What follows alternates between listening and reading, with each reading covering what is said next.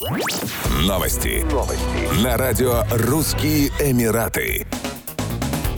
Объединенные Арабские Эмираты и Израиль подписали всеобъемлющее соглашение об экономическом партнерстве. Его цель – стимулирование ненефтяной торговли и инвестиций между двумя странами. Подписи под документом поставили государственный министр ОАЭ по внешней торговле доктор Тани Аль-Зиюди и министр экономики Израиля Орна Барбивай. Соглашение позволит нарастить объем двусторонней торговли как минимум до 10 миллиардов долларов в течение пяти лет. Доктор Тани Аль-Зиюди считает, что соглашение открывает новую главу в истории Ближнего Востока. Наше соглашение ускорит экономический рост, создаст рабочие места и приведет нас в эпоху мира, стабильности и процветания во всем регионе, отметил эмиратский министр. Отмечается, что объем внешнеторгового оборота вырос до 2,5 миллиардов долларов за последние два года и уже в первом квартале 2022 года превысил 1 миллиард долларов. Как ожидается, по итогам 2022 года этот показатель превысит 2 миллиарда долларов.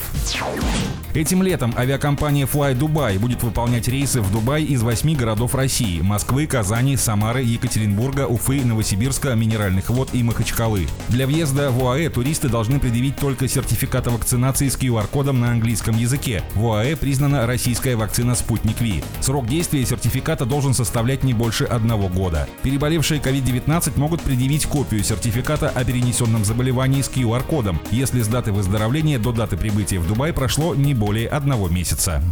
Еще больше новостей читайте на сайте RussianEmirates.com